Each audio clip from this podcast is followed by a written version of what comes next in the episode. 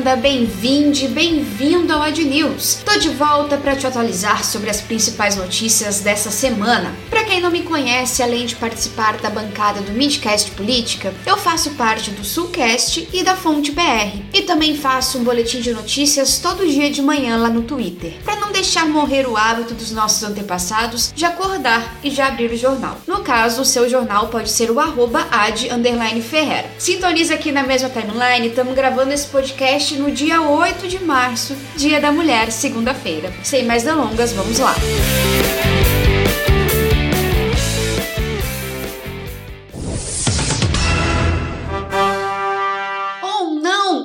crime de responsabilidade. O governo federal recusou em 14 de agosto de 2020 uma proposta da Pfizer que previa 70 milhões de doses de vacinas até dezembro deste ano. Dessas, 3 milhões já estavam previstas já para fevereiro. E aí, essa semana, o Ministério da Saúde disse que pretendia comprar as doses da Pfizer. Ué, as primeiras 500 mil doses poderiam ter chego em dezembro de 2020, o que poderia adiantar a nossa campanha de vacinação. Não satisfeita, no dia 18 de agosto, a proposta foi elevada para 1 milhão e meio de doses já em dezembro de 2020, recusado novamente. Em 11 de novembro, lá foi a Pfizer de novo, agora com 2 milhões de doses já para janeiro. Adivinha? Ignorada. E agora essa negociação aí de 2021 prevê que as primeiras doses cheguem em dezembro desse ano, ou seja, um ano depois da primeira proposta. A apuração da Folha de São Paulo também mostrou que outros laboratórios também foram ignorados ao longo de 2020, como o próprio Instituto Butantan. E essa semana também se descobriu que o Ministério da Saúde simplesmente esqueceu o lote de 16 mil doses de imunizantes que estava liberado para indígenas no Pará. Mas não é genocídio, não, galera. Pode confiar.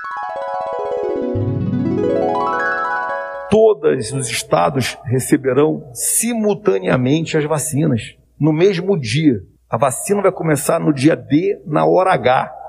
No dia D, na hora H, no Brasil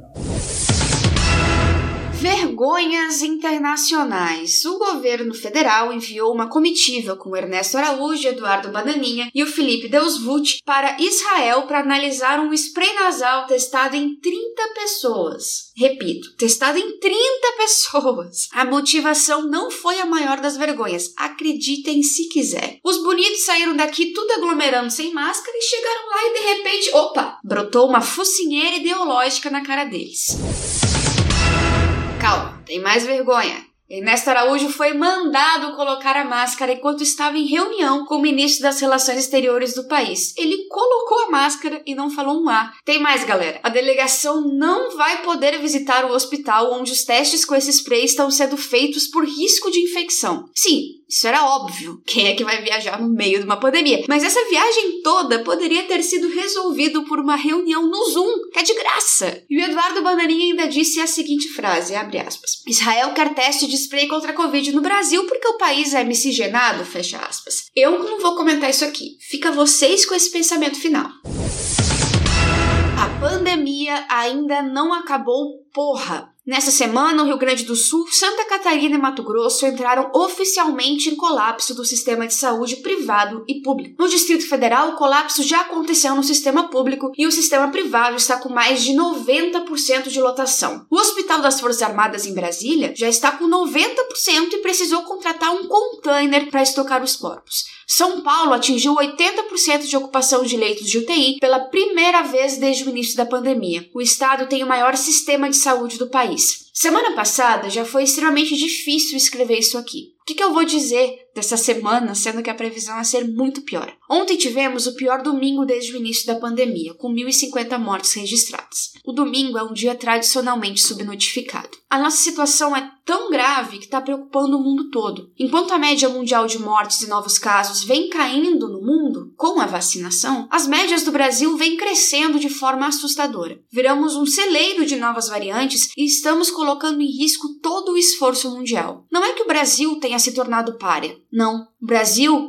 e os brasileiros se tornaram ameaça biológica em escala global. Governadores e prefeitos têm tomado medidas cada vez mais rígidas para que a situação seja controlada, mas Jair Bolsonaro segue tentando atrapalhar. Agora, a Secretaria de Cultura não vai mais analisar projetos enviados pela Lei Rouanet de cidades que adotarem o lockdown. Lembrando que o setor de cultura é o setor que mais tem sofrido com a pandemia. Não sejam que nem o nosso presidente e não sabotem medidas sanitárias. Fiquem em casa, se cuidem e cuidem dos seus. O Ad volta na semana que vem, mas não esquece que tem episódio novo do Midcast Política nessa sexta-feira e especial da Semana da Mulher.